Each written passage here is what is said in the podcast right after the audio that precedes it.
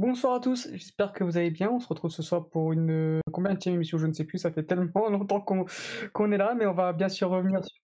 Comment? 89 déjà, 89 émissions, donc ouais, on va revenir du coup sur la 21e journée Liga On va parler avec, euh, avec mes, collègues ce soir du Classico, qui a eu lieu entre Porto et Sporting, un Classico qui nous a réellement déçus euh, de par sa qualité de jeu. On parlera aussi du coup de, de, la victoire de Braga qui euh, du coup euh, confirme sa, deuxième place. On reviendra aussi du coup sur la victoire de, Benfica, le match qui vient de se finir il y a, il y a quelques minutes. Benfica qui a, qui a enfin gagné en Liga NOS 2-0 contre, contre Rio Donc voilà, on va, on va parler un peu de, ces, de ces trois matchs-là. Et euh, avec moi pour m'accompagner, j'ai Mathieu. Comment tu vas Mathieu? Bonsoir Alex, bonsoir à tous nos auditeurs. Euh, ravi d'être là un peu tous les jours en ce moment. c'est même plus toutes les semaines, c'est tous les jours. non, non, mais sinon ça va. On a Kevin, comment tu vas Kevin? Salut Alex, euh, ça va, ça va. Hein. Salut Louis, salut Mathieu. Bonsoir à tous les auditeurs, ça va très bien. Et enfin, comme tu l'as dit, il y a Louis. Comment tu vas Louis? Ça va, merci. Euh, bah, ça va, mais bon, euh, on a dit au revoir au championnat définitivement ah. le week-end dernier, donc donc euh, on, va, on va essayer de, de, parler de ça un peu plus profondément. C'est ça, bah, c'était ma, ma, première question un peu de, pour, lancer un peu ce thème du, du Classico. C'est est-ce que selon vous, les portistes, est-ce que ça y est, euh, le titre est perdu, vous, vous y croyez plus euh, voilà, il y a 10 points de retard, il, reste, il reste combien de jeux, il reste combien de journées Il en reste 13. est-ce que selon vous, c'est, terminé pour, pour le titre de champion du Portugal cette année? Euh, du coup, euh, bah, je commence direct, j'enchaîne. Euh, bah ouais, je pense sincèrement. Encore la semaine dernière, j'avais peut-être pas du tout le même avis. J'avais encore cette lueur d'espoir qui, suite à une victoire au Classico, aurait pu peut-être de permettre de, nous relancer. Mais là, je pense que ils ont définitivement scellé leur belle avance qu'ils ont euh, par rapport à nous tous. Et vous m'avez dit la semaine dernière, il faudra regarder aussi vers le bas. Moi, j'aime pas ça, mais là, à partir de maintenant, il bah, faudra regarder vers le bas parce que déjà au-dessus de nous, c'est vrai, au-dessus de nous, il y a déjà Braga. Braga qui est très sérieux. Bon, je pense qu'on en reparlera plus en profondeur après, qui, qui continue sur sa belle lancée et, et ce qui est totalement mérité. Euh, à l'heure actuelle pour moi. Donc, euh, donc on va commencer à faire attention, voir déjà pour se qualifier directement pour la Champions League. Et euh, on va dire qu'on aura peut-être déjà limité la casse, parce qu'à mon avis, euh, le Sporting, euh, on les rattrapera plus cette Kevin, est-ce que tu as le même ressenti que, que Louis? Bah Moi, je l'avais déjà dit, déjà il y a des, quelques émissions auparavant, depuis, je pense que c'était au début du mois, je crois, contre, quand on avait fait match face à Braga. J'avais déjà dit que même s'il y avait encore quelques chances qu'on les rattrape, moi je savais que c'était déjà fini et qu'ils avaient déjà pris euh, trop d'avance et surtout qu'ils étaient tellement solides que c'était impossible de les rattraper. Hein.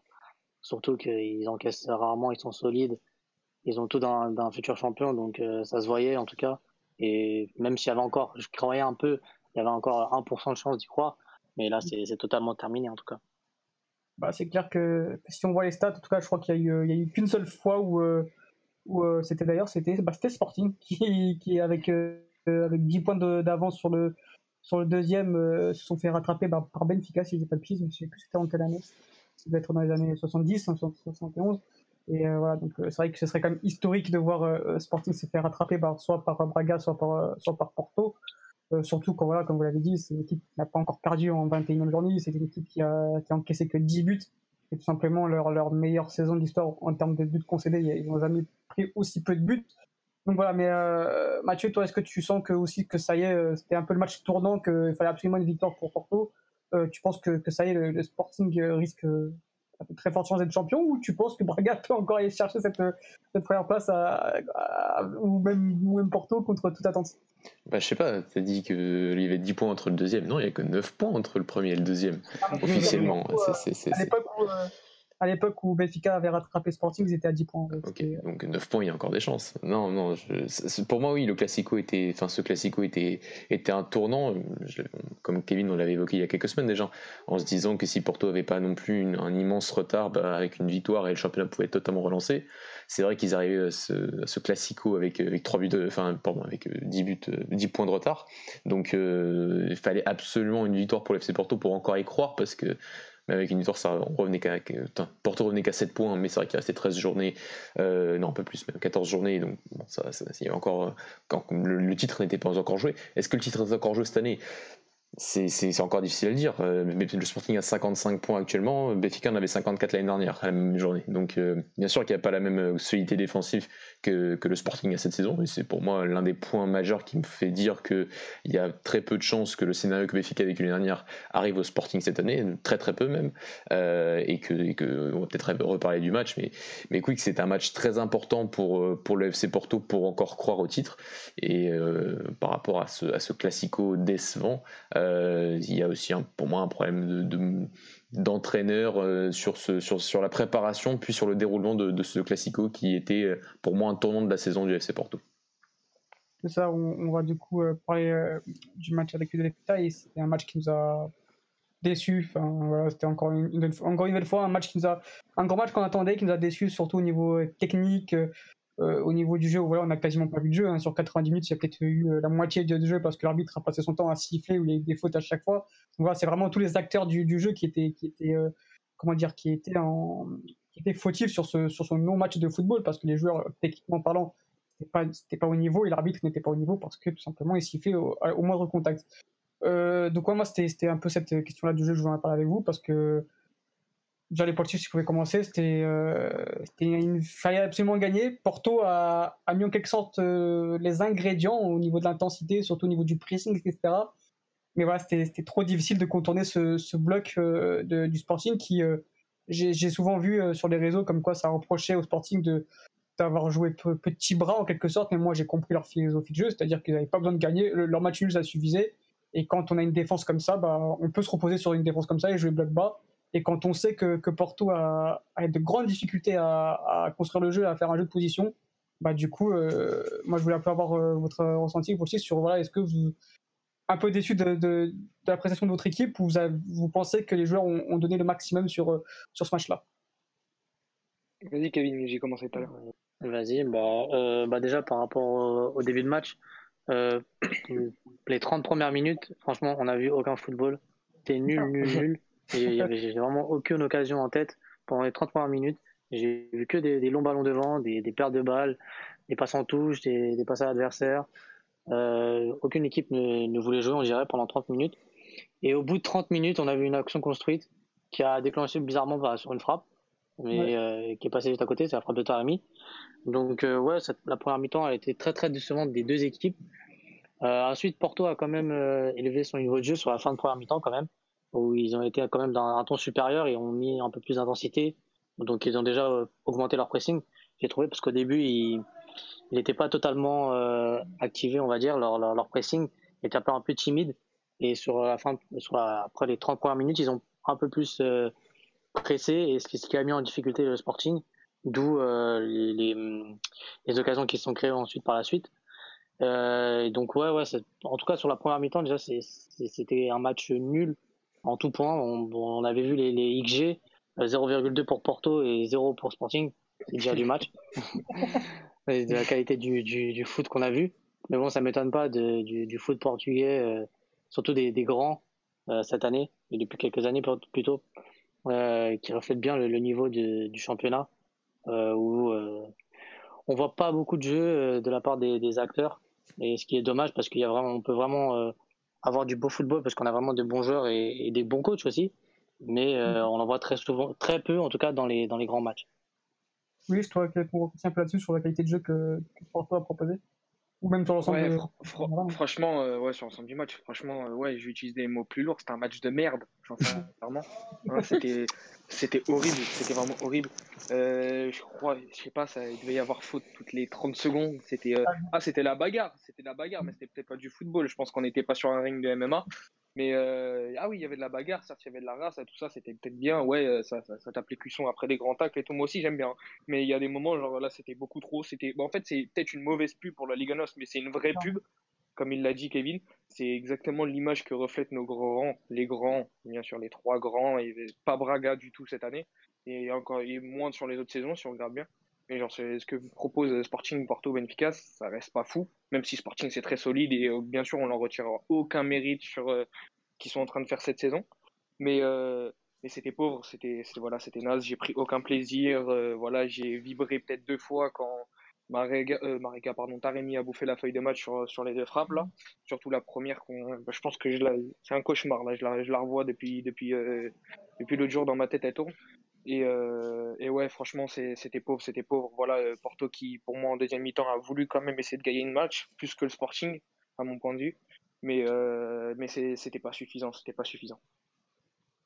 Mathieu, on a encore assisté à une prestation catastrophique de la part de deux grosses équipes euh, de, notre championnat.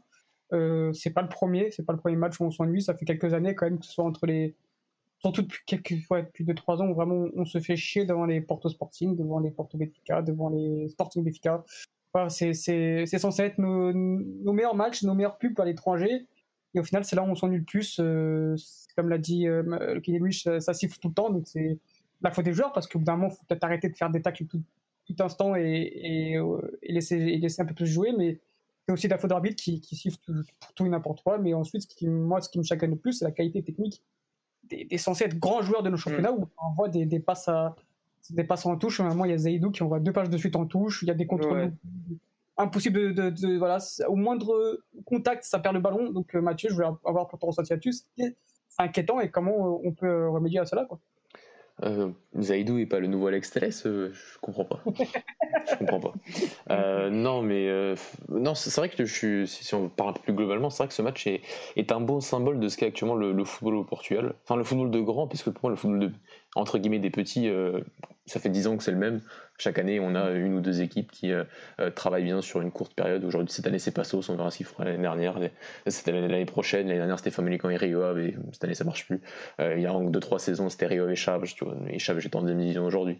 Donc, le football des petits depuis 10 ans, pour moi, n'est pas, a, des, assez problèmes, mais entre guillemets, n'a pas, pas beaucoup évolué. C'est le football, entre guillemets, des grands qui, qui, qui qui est, largement moins bien. Et sur ce match-là, ouais, c'est vrai qu'il y a pas mal, beaucoup de symboles de ce qu'est l'état du football portugais euh, aujourd'hui. Comme tu l'as dit, ce sont les matchs marketing, ce sont les matchs euh, diffusés dans le monde entier, ce sont les matchs qui sont censés représenter la qualité de notre championnat. La qualité de notre championnat est là.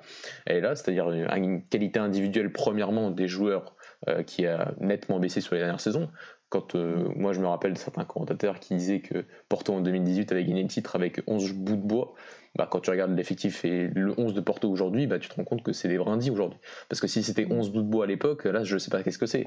Quand on me dit que Ricardo Pereira, Alex Telles, aujourd'hui, ça, équivaut à du Manafa, du Saïdou, là, on a, on a baissé de 4, 5, 6 niveaux hein, quand même du côté du, FC Porto. Et je prends un exemple comme ça, il y, en a d'autres.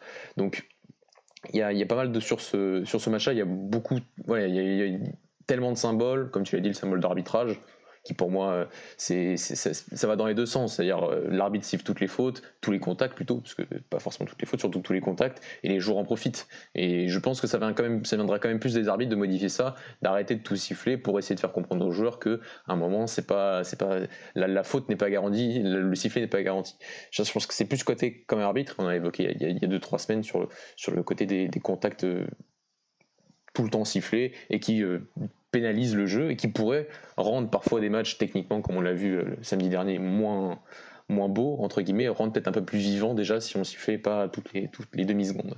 Euh, plus la, voilà, la qualité, enfin, plus la, la, peur du mauvais résultat, plus que la peur de, de la part de ces deux équipes. Enfin, on a eu un, un Sergio Conceição qui sur ce match a été d'une frilosité absolue de rentrer Luis Diaz et, Francisco Conceição à la 78e minute de jeu.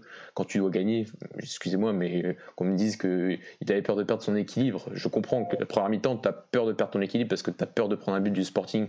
Euh, en contre-attaque et ça peut se comprendre parce que tu sais qu'après ça peut être très difficile de gagner.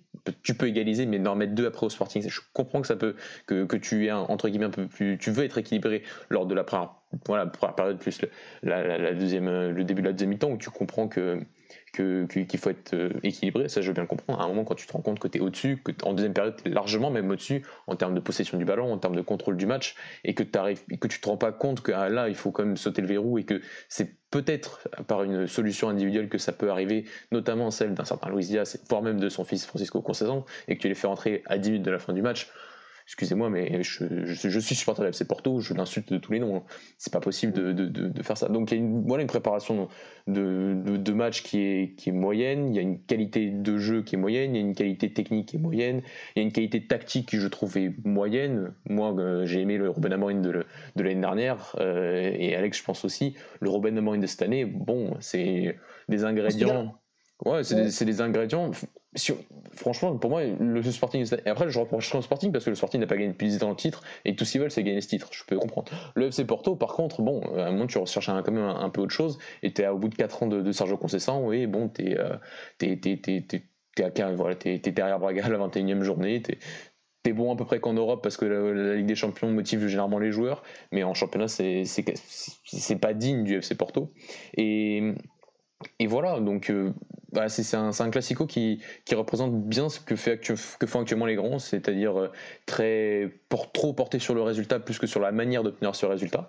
Euh, et une équipe et deux équipes aujourd'hui, comme on parle pas de Benfica parce qu'on en a beaucoup parlé aussi, mais ça revient aussi à peu près pareil sur voilà sur ce côté médiocrité aussi technique de la part de beaucoup de joueurs qui, rendent ces matchs très, très, très, très dérangeant à regarder et qui fait une pub assez exécrable à, notre football. C'est ça, parce qu'on a l'impression que tous les, tous les grands matchs, en fait, c'est l'enjeu qui prend place, qui prend le dessus sur le jeu. Et au final, bah, on se fait chier. Quoi. Nous, en tant que spectateurs de football, c'est, c'est pas ce qu'on demande. Et c'est, comme vous dites si bien, c'est, c'est pas une bonne pub pour notre, pour notre championnat. Et quand on voit l'homme du match, c'est, Jean Païgne, donc c'est un joueur qui n'est pas mauvais techniquement, mais c'est quand même un joueur qui se démarque par sa, sa qualité physique, son impact, sa, ses nombreuses récupérations de ballons, de balles. voilà, c'est vraiment un joueur défensif et quand on voit qu'il est un de, ce, de match de ce, de ce match-là, euh, alors qu'il fait pas forcément une énorme prestation, il est bon sans être non plus exceptionnel, bah, ça reflète tout simplement le, le, niveau du match. Après, moi, tactiquement, je sais pas si vous avez remarqué, mais il y a quand même des choses intéressantes, on va dire, enfin des choses que on voit que les coachs ont plus ou moins étudié euh, l'adversaire d'en face, mais c'est tout simplement c'est que ensuite la, la qualité technique euh, ne suit pas, quoi, tout simplement. Bah, pour revenir déjà sur ce que tu as dit par rapport à l'homme du match, euh, moi je vais même aller plus loin que là. Je vais dire que c'est Mateus Nunes qui est rentré, qui a été l'homme du match pour moi. Parce que franchement, il est rentré et il a vraiment dynamisé, le jeu. Il a, il a percuté, il a été dangereux. Et pour moi, en, en quoi 30 minutes, il est l'homme du match hein, pour moi. Parce qu'il a, il a pas fait des trucs extraordinaires, mais il était intéressant, il était propre techniquement. Et pour moi, c'est même lui l'homme du match. Donc c'est pour dire, en 30 minutes, que un joueur peut être homme du match euh, sur 11 euh, autres alignés dès le début. il y a, y qui nous dit que cette approche du Sporting est compréhensible. On remarque néanmoins qu'elle a ses limites. Ils ont été en quelque, quelque peu chanceux. Ça ne m'aurait pas étonné qu'ils qu'ils encaissent un ou deux buts, notamment sur l'occasion de Taremi. Ça, c'est clair qu'ils repartent avec le match nul euh, grâce à un Taremi qui a été pour une fois inefficace devant le but. Ouais, tactiquement, c'est ça. Hein. Ouais, c'est que c'est vrai que le Sporting fait enfin, ne fait pas une aussi bonne performance défensive que face à Béfica il y a quelques semaines à domicile. Face à Béfica, ils avaient été très bons, ils avaient quasiment rien encaissé. Aujourd'hui, voilà, je, je, pense que je, je, dis rien de faux en pensant que le FC Porto méritait quand même de gagner ce match, même si c'était pas non plus, euh, voilà, voilà, comme on l'a dit, un très très grand match. Mais par rapport à ce que Porto a fait surtout en deuxième période, Porto méritait de, gagner ce match et Taremi, voilà, ils ont créé quand même deux occasions immenses avec, avec Taremi. Voilà, Porto aurait, pu gagner ce match. Porto, euh, voilà, ce que je disais, c'est que pour moi, la, préparation du match de départ de Concession n'est pas, est pas mauvaise, entre guillemets, malgré la qualité, malgré le, déchet technique. Mais en termes tactiques, comme tu as dit, ça a été, euh, ça a été équilibré. Euh, sa volonté d'équilibrer son équipe a été, a été plutôt bonne. C'est sa réaction après pendant le match. Et ça, c'est aussi un facteur quand même très important pour un coach. C'est que, ok, tu prépares ton match, mais il y a aussi ce qui se passe à l'intérieur du match. Et là, il faut être aussi très réactif. Et on a fait beaucoup de reproches à Ruben Amorim au début.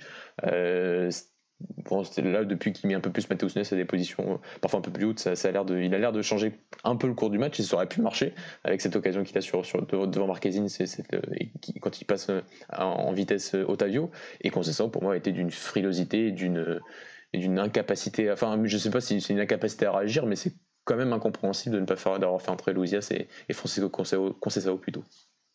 Est-ce que l'absence de Paulinho n'a pas aussi conditionné euh, le modèle de jeu du Sporting et la philosophie de jeu du Sporting sur ce match-là, on peut se poser la question de que s'il y aurait peut-être un, un Paulinho, euh, le bloc serait peut-être monté un peu plus haut parce que c'est un joueur qui est capable de garder le ballon. Et là, avec un, avec, comment dire, avec l'absence de Paulinho, du coup, avec la titularisation de Thiago Thomas, on cherchait plus d'espace et donc baisser le bloc pour, pour avoir plus d'espace dans le dos de la défense et faire monter du coup le bloc de Porto pour trouver les espaces dans le dos de la défense. C'est peut-être du coup une façon de jouer qui n'aurait pas été celle-ci si Paulinho aurait joué. Bah, après, Paulinho, ça fait que trois semaines qu'il est là. Donc euh, pour moi, le Sporting a battu déjà le Porto cette année en Coupe de Ligue sans Paulinho. Pour moi, c'est. Est-ce que s'il avait été disponible, il aurait été d'une grande aide pour ce genre de match Je suis d'accord. Mais euh, logiquement, tu l'as pas depuis saison, donc tu es censé avoir déjà créé des choses pour permettre de sortir d'un pressing.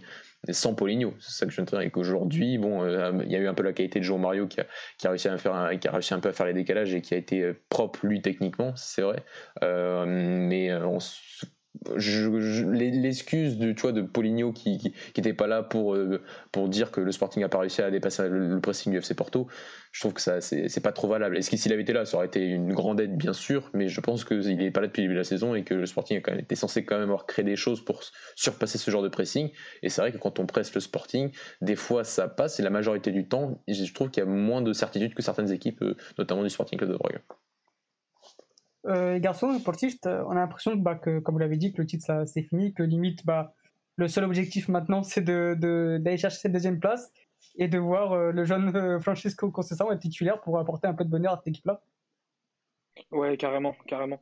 Bah, D'ailleurs, je pense que sa titularisation va vite arriver, même si euh, on sait que les journalistes posent beaucoup trop de questions et que ça agace Sergio Conceição. Je pense qu'elle va vite arriver. Là, directement. je pense, euh, euh peut-être, pas Braga, pas, ouais, pas Braga, mais Gilles Vicente avant la Juve, je pense que ça, euh, ça, ça, ça, va être sa titularisation, parce qu'à mon avis, on va faire tourner, on va quand même essayer de se qualifier en quart de finale. Euh, donc oui, là, je ne vis que pour Francisco. non, ça c'est des grands mots, mais en vrai, j'attends, j'attends qu'on rebondisse mieux et qu'on termine quand même la saison au mieux. Donc, si possible, aller chercher la Taça de Portugal, qui est quand même un trophée important euh, dans le foot portugais. Et allez, si on fait un petit quart de finale et qu'on passe directement en Ligue des Champions, on pourra dire qu'on aura sauvé les meubles, même si pour le FC Porto, euh, ce sera une saison ratée parce que le FC Porto euh, veut le championnat et ne l'aura pas eu cette année. Kevin, toi, tu te contentes d'une deuxième place et d'un titre et de, la Taça de Portugal et, d'un quart de finale. Et comme Louis, je pense que, es, que ton seul objectif, forcément, pour voir les matchs du FC Porto, c'est de voir un, un, un, titulaire. Euh, par rapport au championnat, bah oui, bon, on va se contenter de la deuxième place, hein, si on peut l'avoir déjà, parce que ça va être un peu plus compliqué, parce que c'est même pas sûr, parce qu'il y a, quand même des concurrents qui, comme Braga, qui, qui, qui, sont, qui vont être durs à, à manœuvrer et qui, qui vont rien lâcher, je pense, jusqu'à la fin de saison, même s'ils ont un calendrier assez, chargé. Mais euh, oui, la deuxième place, je pense, euh, déjà, ça sera un, bon, là, ça sera confirmera déjà la, la, qualification en Ligue des Champions. en quart de finale, ouais, face à la Juve, même si j'ai peur de de Cristiano euh, sur le retour qui, je pense, va être énervé. Donc, euh, en espérant qu'il fasse pas encore un grand match et qu'on aille en quart de finale. Ouais, ça sera l'objectif. Et gagner ouais, cette tasse, ça ferait du bien aussi au moral. Et après, pour la fin de saison, ouais, faire jouer les jeunes, en tout cas pas que Concessant, mais les jeunes, euh, la plupart des jeunes, que ce soit Fabio Vieira ou Diogo qui, prennent de l'expérience aussi, parce que ça va de les faire jouer sur le banc, alors qu'il y en a des joueurs sur le terrain qui sont, qui sont, qui sont plus mauvais qu'eux. Donc, autant les faire jouer les jeunes et les faire progresser. Quoi. Mais bon, mm. connaissant comment c'est ça, euh, ça, ça n'arrivera pas. On a une question encore de, de, la part de Steve Martins. Cette saison, Ruben Amorim ne s'est-il pas conditionné au contexte sporting, c'est-à-dire le besoin d'avoir ce titre de champion? Ça expliquerait les matchs un peu moins qualitatifs ces derniers temps. Bah, moi, totalement. Question. Clairement, clairement. Ouais, totalement. totalement. Mais c'est une preuve de qualité en soi c'est une preuve de qualité. Ah, oh, pardon. moi, je trouve que c'est une preuve de qualité parce que du coup, il s'est quand même dit, ok, bah alors là, je viens ici. Certes, je pourrais pas faire euh, comme avant, c'est-à-dire euh, comme à Braga, je pourrais peut-être pas pratiquer le même football, mais je vais faire avec ce que j'ai et je veux une équipe pour gagner parce qu'il en manque ça depuis tant d'années. En fait, il le fait parfaitement. En fait, il n'y a rien à dire. Hein, c'est voilà. Il, pourrait gagner ses matchs 1-0 tous les matchs en jouant la, la défense. On aurait limite rien à dire parce que c'est le depuis 20 ans. Donc euh, donc moi, je comprends tout à fait sa, philosophie de jeu et encore, euh, c'est que sur ce match-là. Hein, c'est vraiment, c'est euh, d'habitude on voit quand même un, Sporting qui est qui est plus comment dire, euh, plus conquérant dans le jeu et, surtout il s'est basé sur une défense de fer. Enfin, 10 buts encaissés. Il y a une stat qui est sortie là, c'est-à-dire que le Porto a marqué depuis 55 matchs de suite à domicile à Liganos et t'arrives par Sporting, bim, 0-0 contre Sporting parce qu'ils ont une défense de fer. Et je pense qu'il a vraiment construit son équipe de derrière et pour, pour être champion. Et on sait que généralement, quand tu as la meilleure défense, bah, tu es champion. je suis, je suis d'accord avec toi, Alex. Après, je pense toujours que Porto a fait suffisamment en deuxième mi-temps pour gagner ce match. Et que si Porto gagne ce match, bon, si juste un 1-0, tu pars pas avec le même, la même conclusion. Tu pars avec la conclusion que bah, T'avais un Sporting qui avait pas assez de routine pour pouvoir juste marquer face au FC Porto ou Dragon. Ça, mm, c'est ce que je me dis. Par contre, le match à Benfica à l'époque, oui, euh, il y a quelques semaines, euh, le Sporting n'encaissait pas et le Sporting a eu, plus d'occasions. Donc, euh, donc sur ce match-là, je trouve qu'il a quand même eu un peu de réussite et je suis tout à fait d'accord avec ce qu'a dit Steve sur le côté que pour moi, ils utilisaient exactement les mêmes ingrédients, un peu que le FC Porto la semaine dernière. Hein. C'est-à-dire une défense extrêmement solide qui encaisse très peu d'occasions. Ils sont très très forts sous coup de pied arrêté. Ils ont un mental d'acier voilà, ça passe, ça suffit pour la Ligue Noche en tout cas en ce moment. Et c'est un peu, un peu dommage parce que ça, ça veut dire qu'il en faut pas beaucoup, enfin il en faut pas beaucoup dans le jeu offensif pour, pour arriver à avoir euh, autant de points au bout de, au bout de 21 journées. Donc c'est un petit peu, c'est un petit pas pour le Sporting, ils s'en fichent, hein, je, suis d'accord. Pour si on se met dans une position un peu plus globale au niveau du football portugais de notre championnat, on se rend compte qu'il faut pas grand chose pour être, pour être premier du classement actuellement. Il faut être, juste être compétent sur ces points-là. C'est un peu, un peu frustrant. Et surtout quand on voit un Pedro Gonçalves qui est juste euh, ah abominable euh, depuis, depuis, depuis, c'était quand son dernier match, moi c'était contre Famalicão, qui remonte à euh, novembre, décembre. Enfin, c'est juste en, niveau de jeu. Alors il marque, hein, pas de souci, mais au niveau de jeu, il ne propose strictement plus rien. Il perd quasiment tous ses ballons. Donc c'est vrai que ça reflète un peu le, le niveau offensif du Sporting depuis, depuis quelques semaines, mais comme ça défend très bien, bah, ça passe comme Mathieu. c'est moi, j'avais vu, bah, par rapport au début de saison, euh, Sporting marquait beaucoup de buts au début de saison. Hein. par rapport à là maintenant, ils sont plus basés sur la solidité défensive que, que sur l'attaque. Et on l'a bien, et on le voit très bien sur les, les matchs, les, les, les, matchs récents. Donc, euh, ouais, je suis tout d'accord avec, même avec euh, ce qu'a dit Mathieu sur le fait que c'est un peu euh, des similitudes avec le Porto de, de Concession sur, bah, l'année dernière. On était solide défensivement et on marquait sur coup de arrêté. Mais là, c'est à peu près pareil. Ou sinon, par des exploits individuels de, de joueurs offensifs, que ce soit, ou sinon de, de, de pistons, que ce soit Nuno Mendes ou Pedro Porro. Mhm. Par contre, attends, c'est très difficile de défendre quand le Sporting défend. Parce que c'est une équipe, quand même, comme tu l'as dit, Alex, qui est une équipe dominante et qui a le ballon la plupart des matchs, pas forcément. Pas, que le match à FC Porto euh, samedi dernier, c'est plus difficile de défendre avec une ligne très haute, avoir une transition défensive très forte à la perte, voilà, à la perte du ballon, de défendre parfois avec. Euh, seulement euh, des, des, 3 contre 3 ou des 3 contre 2 euh, derrière c'est plus difficile que par exemple la deuxième meilleure défense ça doit être encore la Bessade d'ailleurs ils viennent de prendre deux buts donc je sais pas. Euh, mais mais eux qui sont généralement une équipe qui défend avec un bloc beaucoup plus bas la plupart du temps et qui forcément c'est entre guillemets plus facile de prendre moins de buts dans cette dans cette c'est difficile toujours d'être compétent défensivement mais c'est plus entre guillemets plus facile d'être compétent comme la Bessade le fait que comme par exemple le Sporting le fait. Donc ça c'est pas il n'y a aucun mérite à, enfin ici il a que du mérite à ressortir de cette façon d'être compétent. Maintenant, c'est quand tu défends aussi bien comme ça, tu te, c'est pas pas illogique de demander un peu plus en termes de jeu et, euh, et en termes de, de, création de, création de, création tout court. Et c'est vrai que Pedro Gonçalves est un est un, un, symbole de cette de cette non créativité depuis quelques semaines. C'est vrai il marque mais en termes de de, de, création depuis quelques semaines c'est c'est pauvre. Et euh, le comparer à Bruno Fernandez c'est une c'est une si on peut dire pense que oui, je pense que l'année prochaine, on sera quand même, euh, et même les supporters du Sporting seront quand même euh, plus exigeants en termes de jeu avec. Euh, ouais, bien sûr. je comprends tout à fait le fait qu'ils veulent être champion et que du coup, ils sont prêts à, à jouer de n'importe quelle manière et quitte que ce soit pas beau à voir, bah, on s'en fout, ils veulent le titre et, et c'est tout à fait compréhensible. Les garçons, est-ce que vous voulez rajouter quelque chose sur ce magnifique match qu'on a vu samedi soir? Non, du tout. Du tout, c'est bon. On a, déjà trop parlé, même 30 minutes sur, ce, sur cette bouillie de football, c'est déjà, déjà pas mal. Donc on va, passer à, Braga. Braga qui a, qui a donc euh, gagné euh, Namadère, toujours un, terrain compliqué contre National, en plus qui reste quand même une équipe compliquée à jouer. Euh, on l'a vu durant 25 minutes, Braga qui est, enfin National plutôt qui a tenu tête contre, contre Braga, Mathieu, qui a regardé dans les yeux clairement. mais Braga qui aurait pu tuer le match aussi au bout de 30 secondes avec l'énorme occasion de Abel Ruiz sauvée par le capitaine Rui Correa. Et ensuite, voilà, il y a eu quand même deux cadeaux de la part du gardien national qui va vous faire le, match clairement. Et ensuite, Braga qui a un peu plus comme contrôlé le match avec euh, des buts de Fran Sergio euh, qui marque son cinquième but en Liga NOS et son septième dans toute compétition confondue, je crois. C'est son un but de son record euh, qu'il avait eu avec Maritimo lors de la saison 2016, je crois 2017. Et ensuite, un but de Abel Ruiz qui marque pour lui, pour le coup, son premier but en Ligue 1.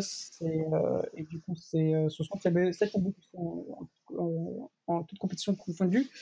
Donc voilà, après, il y a eu le 2-1, la réduction du score, mais qui n'a pas vraiment changé le match. Mathieu Braga a gagné ce match encore au mérite et, et que voilà, il passe deuxième. Et est-ce que, comme je t'ai posé la question, est-ce que bah, l'objectif ne serait pas d'aller chercher cette deuxième place? Parce que quand on voit la qualité de jeu de, de Porto et de Benfica, on se dit que quand même qu'il y a quelque chose à aller chercher cette année.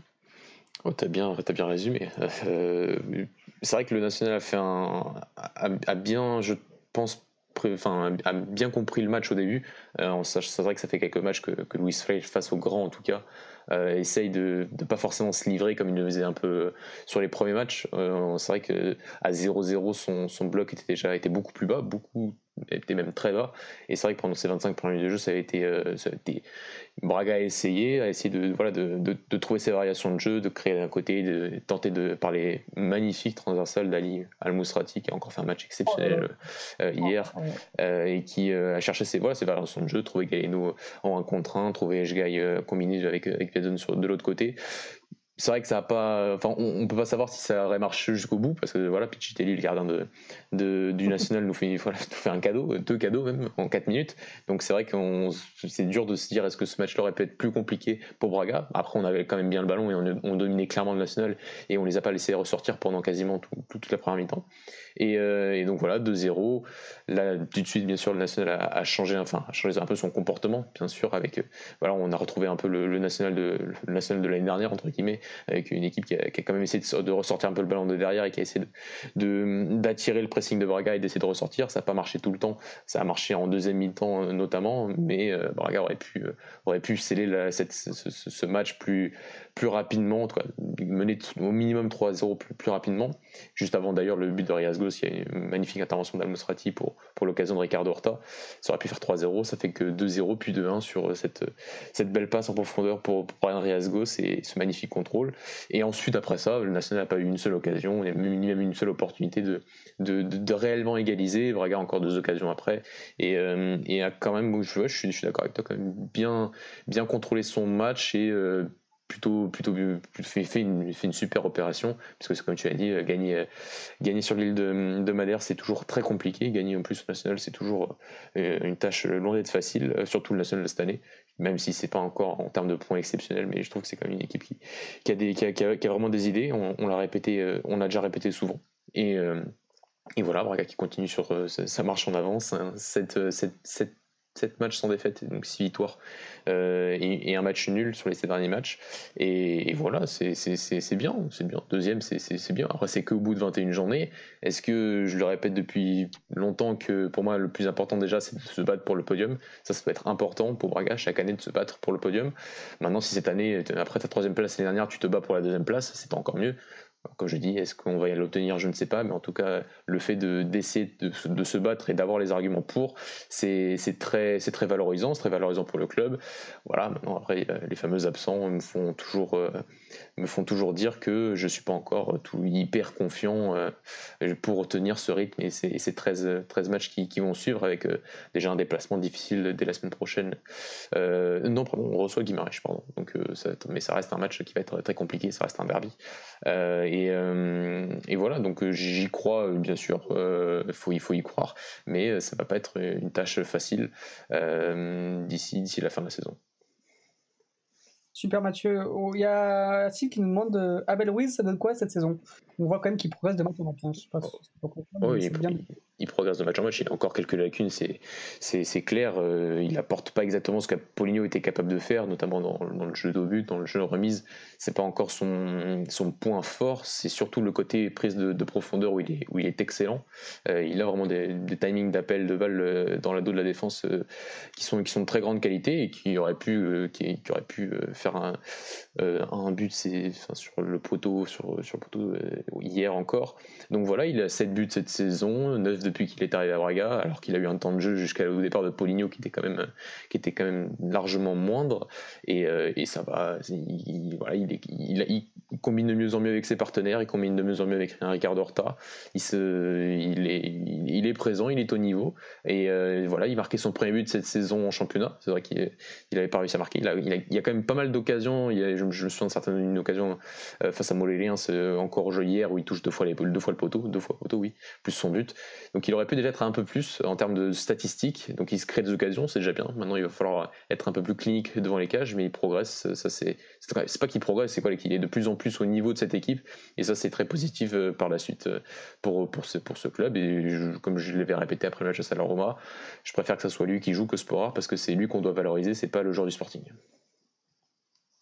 Super. Euh, ah, tiens Mathieu, pour rebondir à Belruiz, moi je trouve qu'il a un profil très intéressant et en fait euh, je veux juste rebondir sur euh, le truc que tu as dit par rapport aux appels. En vrai son deuxième, son but, pardon pas son deuxième but, je crois que c'est votre deuxième but hier.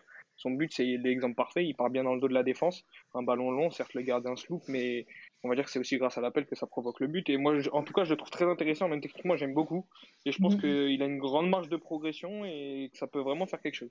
Ouais, bah, ça peut être une référence hein, du champion portugais. Ouais, je, je, suis d'accord, c'était un peu le but, hein, c'était d'avoir d'anticiper un peu le, le, départ de Poligno. Euh. moi, je pensais que ça allait être l'année dernière, mais euh, enfin l'été dernier. Euh, au final, ça s'est révélé être l'hiver dernier.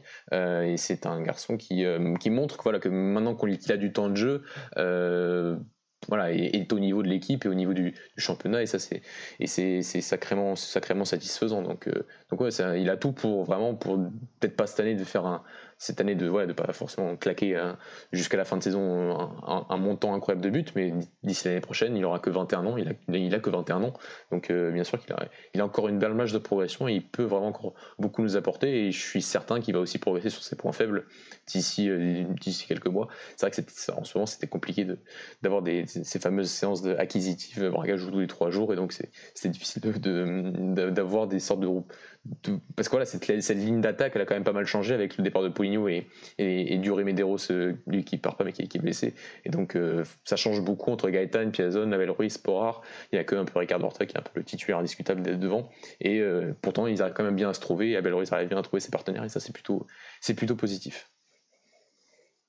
Au niveau des individualités, Mathieu, il y a encore un joueur qui, est sorti du lot. Hein. On se répète, surtout tu te répètes chaque, match, c'est Al Musrati qui est qui est le meilleur 6 du championnat portugais avec, euh, avec. Il est tout simplement exceptionnel. Hein. Tu as dit, je long, je cours. Euh, euh, ça passe sur le premier but qui casse une ligne. Enfin, elle est appuyée. C'est vraiment des passes comme disait Antelotti, Antelotti, n'importe quoi. Antelotti, à l'époque de Mvila, c'est des passes Ligue des Champions.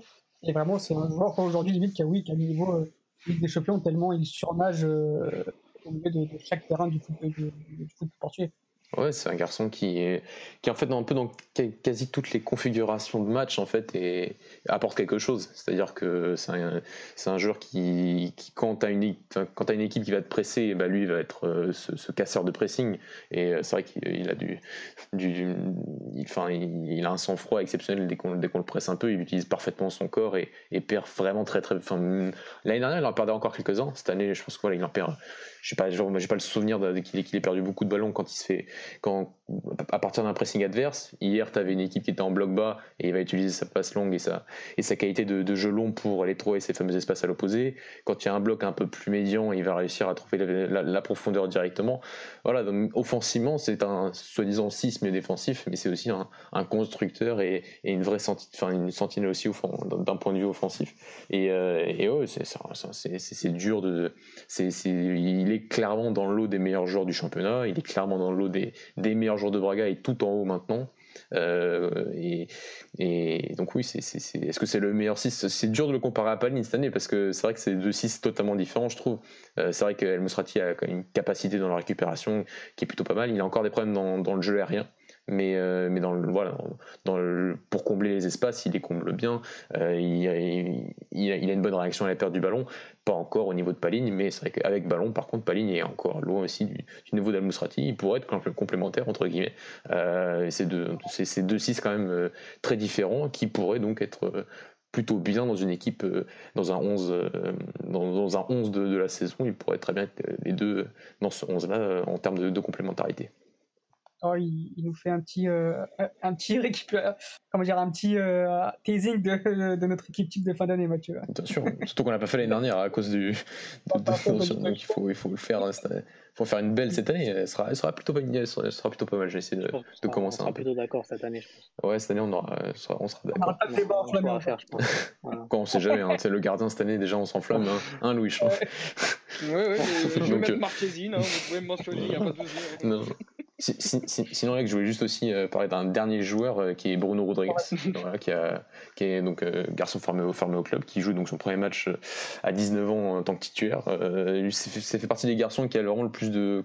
qui a quand même un an et demi d'équipe B en troisième division. Donc euh, c'est pas, hum, c'est un garçon quand même qui, qui, qui était entre guillemets un peu précoce parce que l'année dernière il était encore un 19 et il jouait déjà en équipe B, donc il était même pas en U23.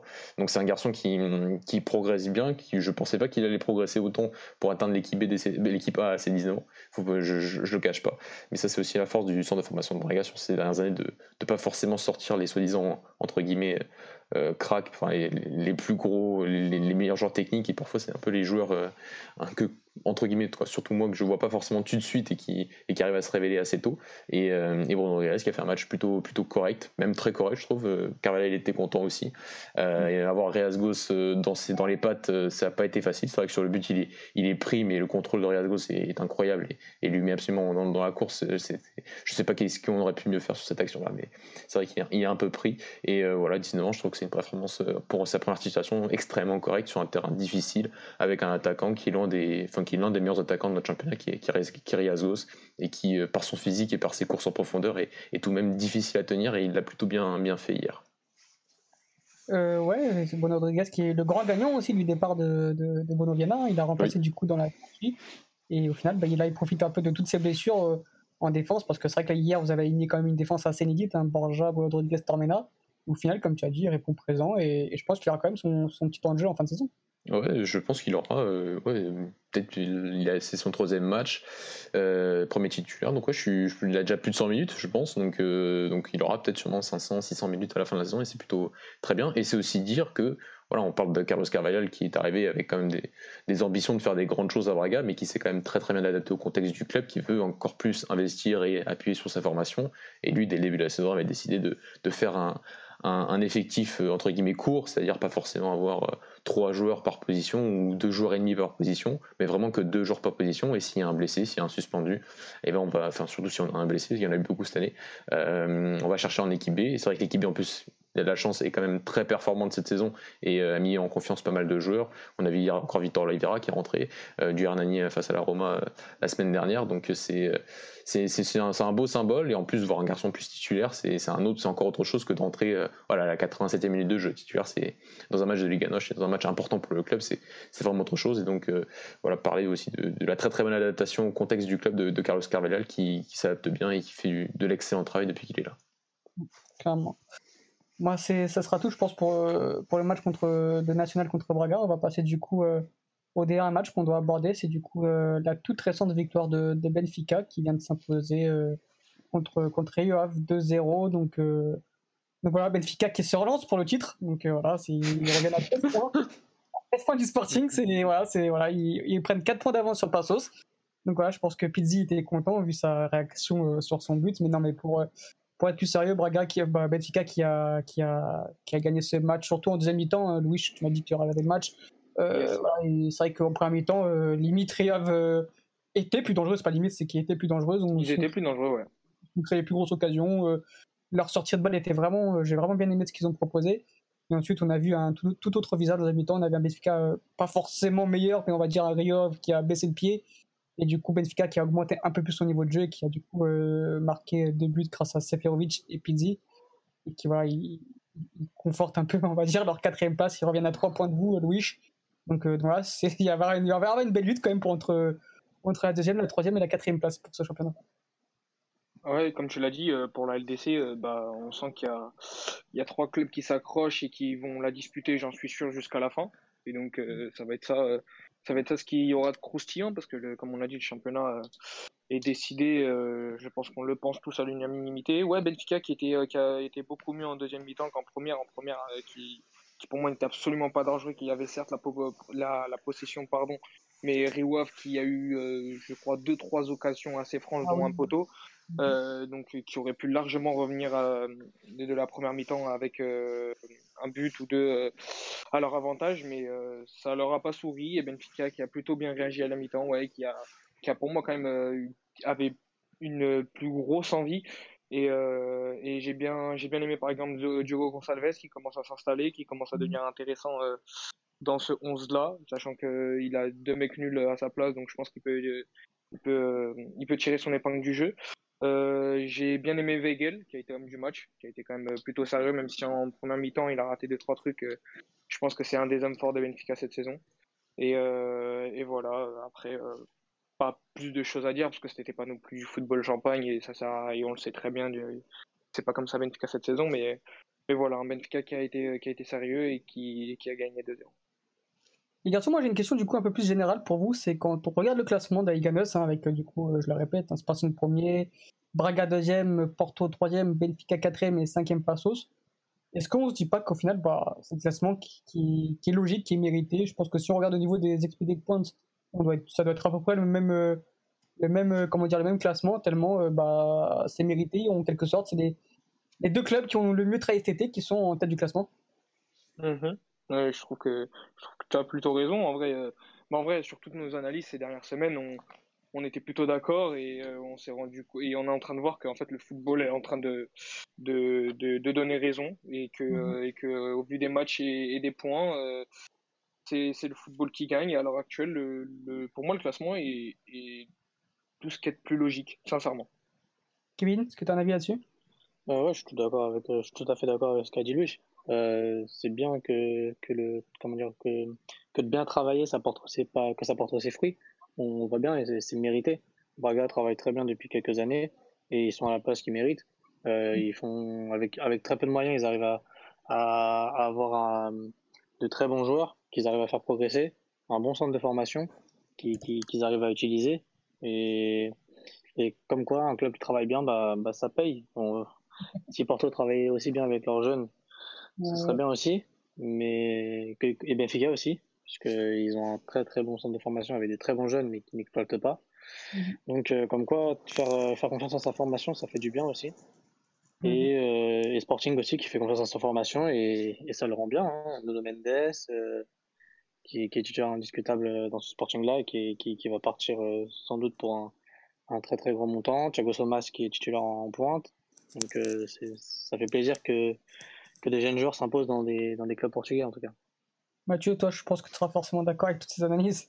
Non, je pense que nous, on doit finir premier, donc c'est pas, pas, exactement d'accord. Non, mais plus sérieusement, le, le truc, c'est que voilà, Braga travaille je pense, je pense qu'on est d'accord, travaille beaucoup mieux que les trois grands réunis sur les dernières années. Hein. Euh, le Sporting, on est travaillé bien depuis un an, euh, donc j'attends de voir un peu par la suite. Mais j'ai encore des doutes par rapport au fait que si l'entraîneur part, bon, je sais pas, il a été annoncé à Leeds à Leicester aujourd'hui, on sait jamais. Mais à partir du, moment du départ de, de Ruben Amorim, euh, on verra qu'est-ce que le Sporting va réagir. Et là, je parlerai d'un club solide dès que Ruben Amorim partira et savoir s'ils sont capables de le remplacer, s'ils sont savoir de le remplacer logiquement et de pas être impatient entre guillemets. Mais le classement, il, est, logique à la 21e journée. Attendons à la 34e et, et de savoir si Braga finira à la deuxième place, parce que c'est vrai que par rapport aussi aux individualités qu'a le Sporting et qu'a le FC Porto, ça peut se jouer aussi, ça peut jouer aussi sur ça. Surtout que celles de Braga, il y en a certaines qui sont, qui sont invalides, euh, comme Carmo, comme Yuri Medeiros, donc euh, qui sont pas les, les, moins fortes de, de, l'équipe. Donc, euh, donc voilà. Tu peux même aussi évoquer la, la sixième et la septième place, hein, qui sont, qui sont très logiques. Hein. Guimarães 6 c'est très logique. Santa Clara 7 c'est très logique.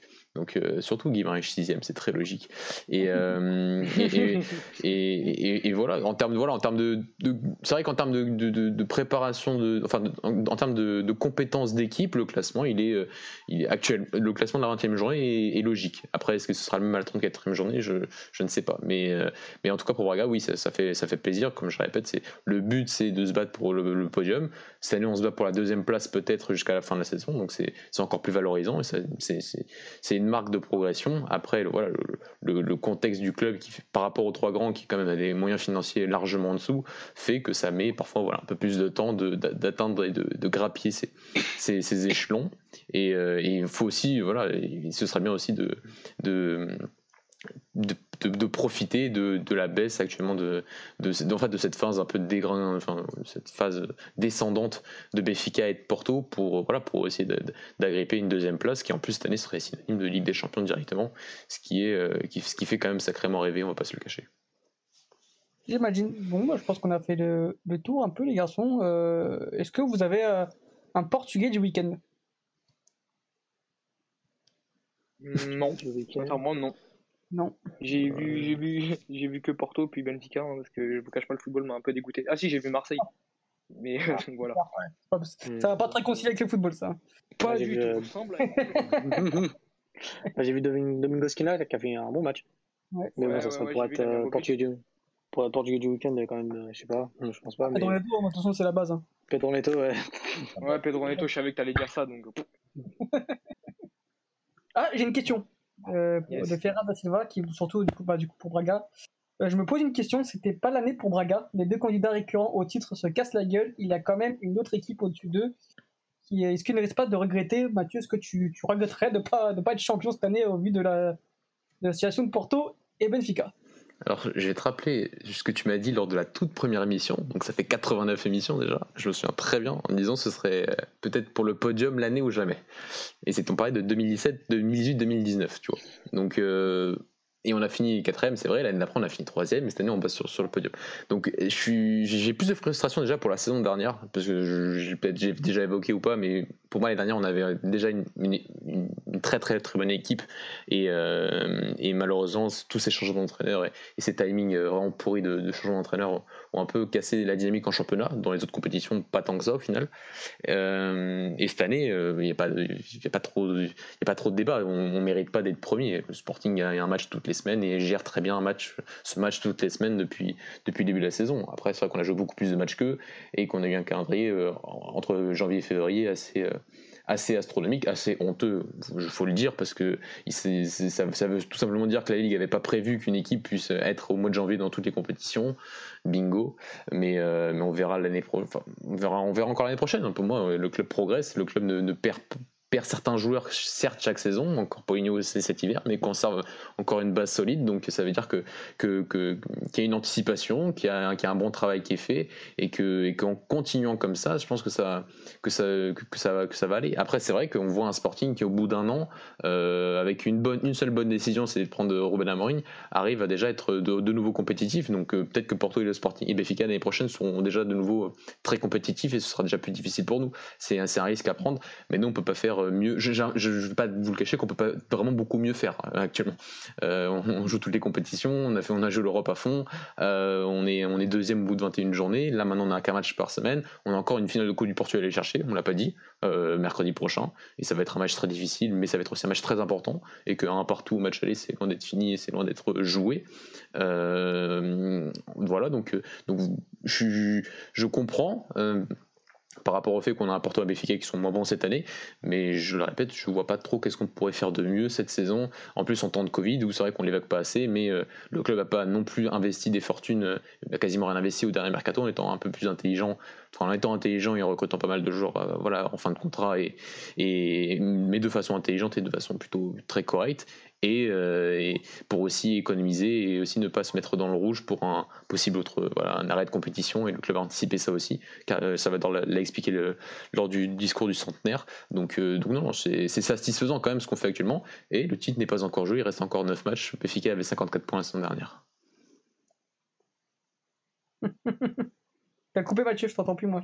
Ah bah c'est bon, c'est bon, j'ai fini mon discours. Bah, je me suis arrêté à 54 points. Non, avait 54 Béfica avait 54 points la semaine dernière au bout une journée. Donc, euh, mais je l'ai dit en début d'émission, c'est pas grave. Oui, il l'a dit ça tout à l'heure. Bon, voilà, je pense qu'on a été euh, assez complet. Je vous remercie euh, encore une fois, les, les garçons qui passent cette émission-là.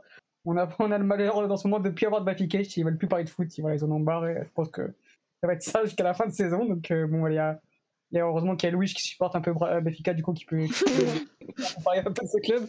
Du coup, mais euh, non, pour être plus sérieux, bah, je vous remercie encore. je vais éviter de t'insulter en live. je vous remercie d'être présent et je remercie aussi nos auditeurs d'être euh, d'être encore là ce soir euh, avec nous. Et voilà, je vous, je vous laisse. Il n'y a même plus de mention spéciale. Mention spéciale Je les oublie. Vas-y, mention spéciale. Non, non, mention spéciale. Euh, bah, en fait, j'y ai pensé pendant ce que je crois que c'est Louis ou Kevin qui parlait de, formation. Et c'est vrai que mhm. dans ce fameux classico, on a vu un, niveau technique très faible comparé à certaines années, enfin, surtout au début de la, dernière décennie où il y avait des, matchs et des matchs européens beaucoup plus qualitatifs par rapport à nos grands clubs en termes techniques, en termes surtout en termes techniques se dire que peut-être qu'avec la fin de la TPO à l'époque, c'était aussi pour euh, un peu investir enfin sur, sur la formation elle est preuve quand même qu'elle est de qualité, au vu du niveau de la sélection cette année, au vu de certains joueurs qui jouent dans les plus grands clubs européens aujourd'hui. Et pourtant, nos grands clubs n'y ont pas n'ont pas profité, ont, vendu ça euh, comme, comme, comme des petits pains, sans pouvoir en, profiter. Et euh, c'était la, réflexion que je me suis faite avec euh, ce qu'a dit Kevin, que c'était par là que ça devait passer, et qu'au final, on a raté un train, et qu'on est quand même, ça faut, faut le dire, en train de gâcher certaines générations, surtout dans ces, mm. à Porto et Benfica, parce que quand tu vois du Diogo quand tu vois du Fabio Vieira aujourd'hui, quand tu vois ce qui c'est, tu vois du Florentino, quand tu vois pas mal du Jetson à Galatasaray, tu te dis que c'était difficile de peut-être de dilapider la génération 99 et la génération 2000, et pourtant certains clubs sont en train d'y arriver, c'est un sacré exploit. Clairement. Kevin, ce que tu as mon spécial? Euh, Mention spécial au grand ami de, de Louis, euh, André Silva qui a encore marqué. Même si moi je suis pas hyper fan de ce joueur, mais qui, qui est forcé de constater qu'il qui, fait que planter. Il, et... il arrête pas. Il arrête pas. 19 buts, franchement, c'est incroyable et je pense qu'il va rejoindre un plus grand club, même je pense à la fin de la Mais même dans le jeu, hein, même dans le jeu, il est, il est, différent. Je le trouve plus à l'aise, plus meilleur techniquement, mais euh, après voilà, ça reste. C'est vrai que ça reste la Bundesliga qui reste comme un championnat assez ouvert pour les attaquants. C'est ça, donc euh, tu peux marquer euh, tout le monde peut marquer beaucoup de buts dans le championnat. Et après, je laisserai parler Louis de, Quintana. Ouais, qui, tu savais. qui va faire la petite mention.